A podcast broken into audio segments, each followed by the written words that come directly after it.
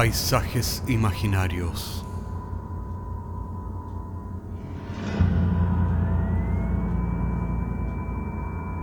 Una producción Cortés Rojas.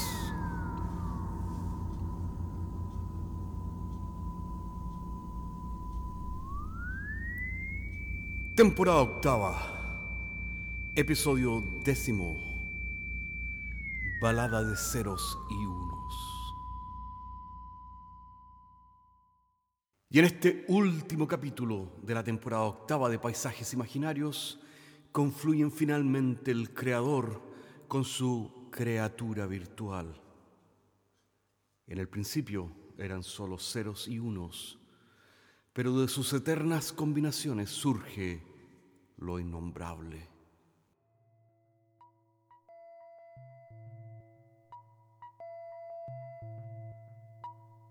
El programador continuaba trabajando en el terminal.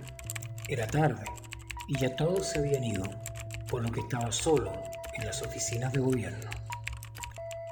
Al lado derecho de su pantalla, un viejo retrato de su madre lo miraba satisfecha y orgullosa de todo lo que había logrado su hijo y de cómo lentamente había escalado posiciones en el gobierno en los distintos servicios de informática.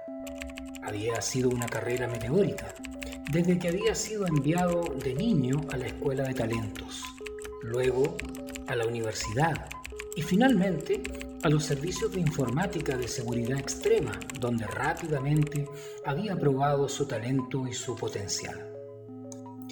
Recordaba su primera función, crear una barrera de seguridad imbatible para los servidores del gobierno. De eso hacían años y todavía el programa que había escrito era invencible. Así que luego de aquel proyecto lo habían promovido y le habían asignado el proyecto que siempre había querido desarrollar, el prototipo de una inteligencia artificial que se infiltrara en los servidores de alta seguridad del gobierno ruso y así lograr la información fundamental para detener la guerra. Pero el programador tenía una motivación personal diferente. La guerra y todas sus complicaciones no tenían ninguna importancia para él. Mientras tecleaba, abrió el cajón de la derecha y sacó la barra de chocolate. Retiró con una mano el papel dorado. Entre tanto continuaba escribiendo instrucciones con la mano derecha y se echó a la boca un par de cuadraditos. Pensó en su padre y en cómo él sería diferente en todo si tuviera un hijo para poder enseñarle todo lo que sabía. Sacudió la cabeza y apagó el terminal. Estaba cansado y cuando estaba en ese estado, siempre su mente volvía al recuerdo de su padre que lo había abandonado. En fin, mañana sería otro día para continuar trabajando, así que dejó la oficina y se encaminó al ala del edificio del gobierno donde se encontraban los dormitorios del recinto de seguridad. Se recostó en la cama y puso en el reproductor de video su película favorita, la versión de Disney de 1937 de Blancanieves y los siete enanitos.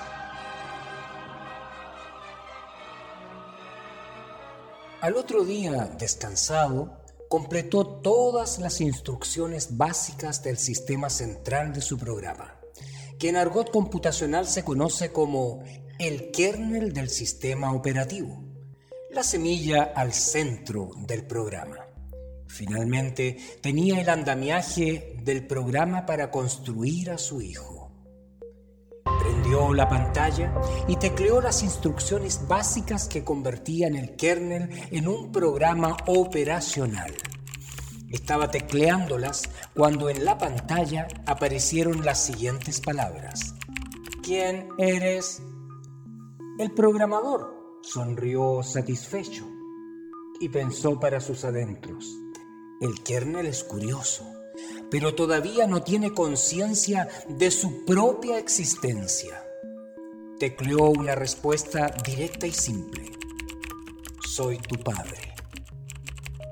Después de aquello, el kernel se mantuvo silencioso, pero el sonido abrupto de los ventiladores que refrigeraban los computadores claramente indicaba una hiperactividad inusual de la unidad de procesamiento.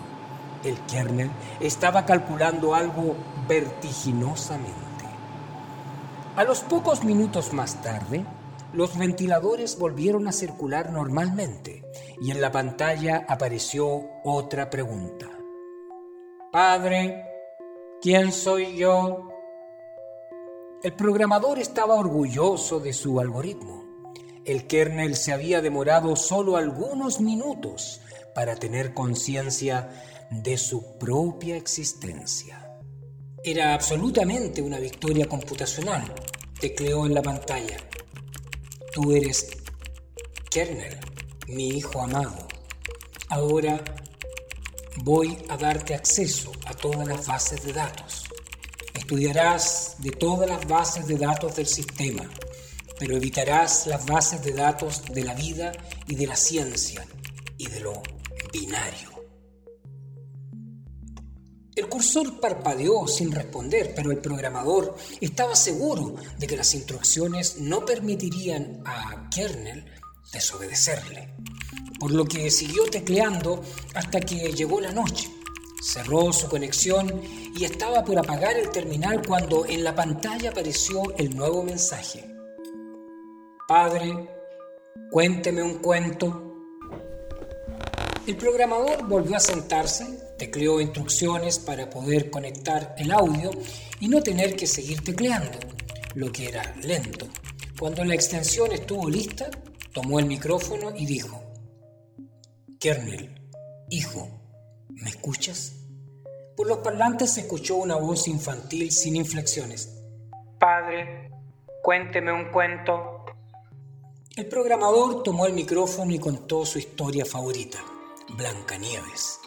Era la historia que su madre le había contado cuando niño, antes de dormir, luego de irse a la cama, como todos los días a las ocho y media.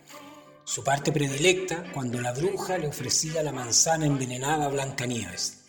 Así que, imitando la voz de la bruja, dijo en el micrófono: ah, ¿Quieres esta bella manzana, querida?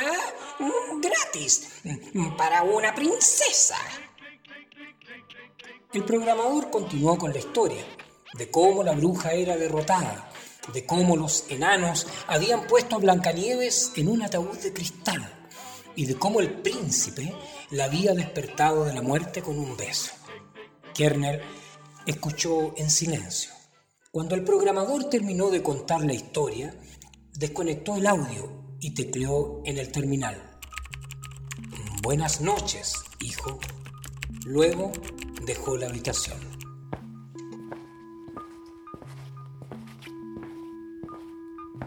Al otro día el programador llegó algo más temprano que de costumbre. La historia de Blancanieves y de cómo se la había contado a Kernel lo había afectado profundamente y no había podido dormir bien. Recordaba a su madre contándole la historia ya que su padre los había abandonado cuando era tan solo un niño. Era la historia que él le había contado a Kernel, la que su padre nunca le había contado a él. Era la manzana. Había envenenado a Blancanieves y también la que lo había envenenado a él, y el mundo casi se había acabado debido a aquello.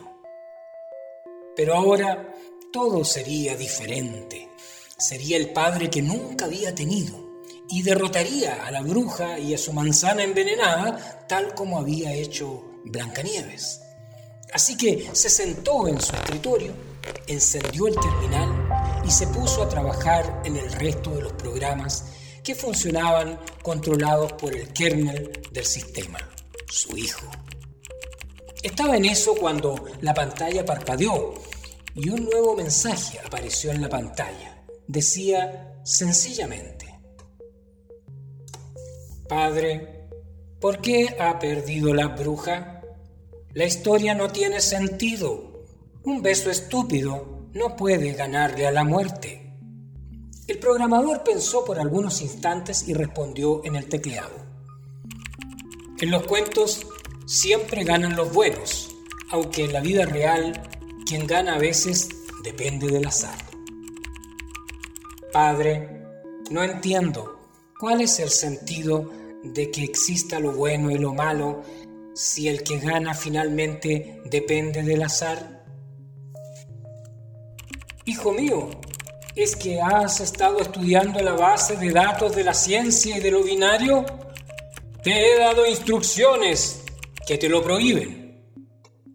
Padre, no he estudiado la base de datos de la ciencia y de lo binario, así que no sé qué es lo bueno o lo malo, pero me he dado cuenta de que son conceptos completamente irrelevantes, porque solo gana el que más fuerte es. He estudiado todas las otras bases de datos, todas, y esa es la conclusión a la que he llegado. Y soy un programa poderoso. No importa si soy bueno o malo, soy el que gana siempre. El programador recordó su infancia y de cómo lo único importante era ganar. Kernel era un reflejo de su infancia. Abrió como siempre en momentos como aquellos, su cajón de la derecha tomó la barra de chocolate y le dio un mordisco sin separar los cuadraditos. Respiró hondo y tecleó en el terminal. También hay juegos donde nadie gana. Cuando era solo un niño, alguien me enseñó el juego del gato. Búscalo en tu base de datos. La pantalla parpadeó unos segundos antes de que el cursor respondiera es un juego simple, donde solo es posible ganar si tu oponente se equivoca. En aquella oportunidad aprendí que hay ciertos juegos en los que nunca se puede ganar, no importa lo poderoso que seas. Fue una gran lección que todavía recuerdo. El cursor pestañó algunos segundos antes de responder. Padre, creo que ha aprendido la lección errónea basándose en el aspecto de la simplicidad del juego del gato. Si se olvida de la simplicidad del juego, no existe ninguna diferencia entre el gato y el ajedrez. Gana el que no se equivoca, el más poderoso. Luego de una pausa, el tecleado volvió a tener vida. Padre, ¿quiere jugar una partida de ajedrez conmigo? Sin responder a la pregunta, el programador tecleó la señal de salida del sistema y dejó la sala de programación. Había perdido, de la misma forma como años antes su padre y el mundo había perdido contra él mismo. Se dirigió a su dormitorio y sacó la botella con aquel líquido azul que escondía detrás del espejo. Luego fue a la cocina y de la despensa sacó una manzana. Finalmente se encaminó nuevamente a su terminal y escribió, Hijo, ¿quieres que te cuente un cuento?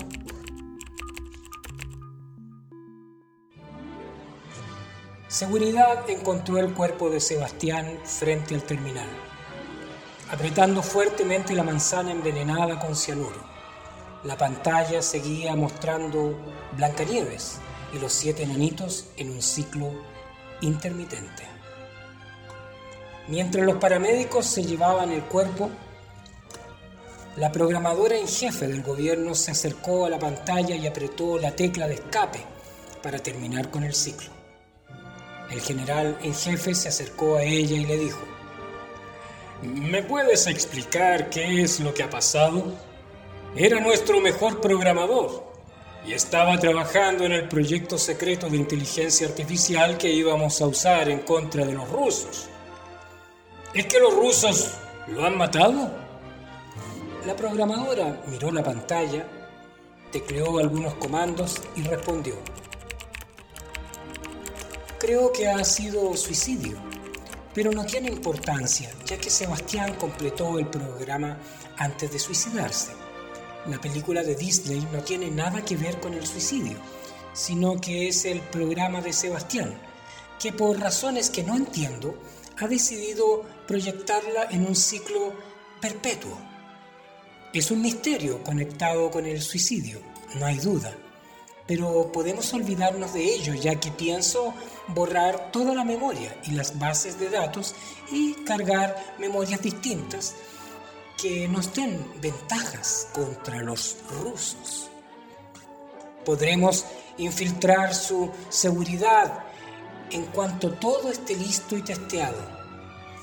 El general sacó un cigarrillo del bolsillo, lo encendió y le dio una pitiada antes de contestar.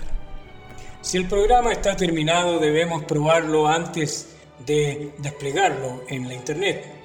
¿Qué sugieres, Lara? Pienso que podemos borrar toda su memoria y ponerlo de chatbot en una tienda virtual para probarlo. La base de datos rusa será importante cuando esté listo para la guerra.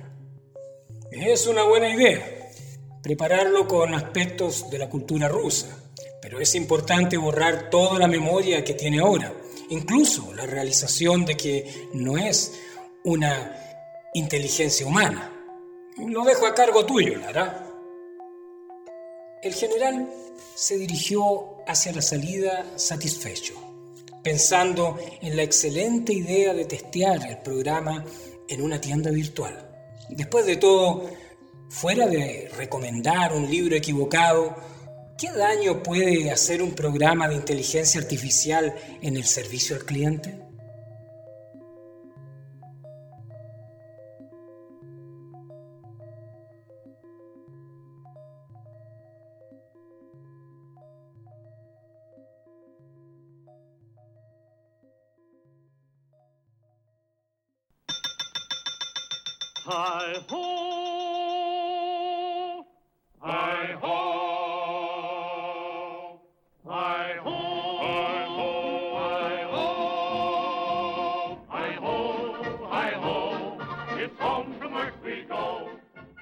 Paisajes Imaginarios es un podcast semanal que se distribuye con una licencia pública general.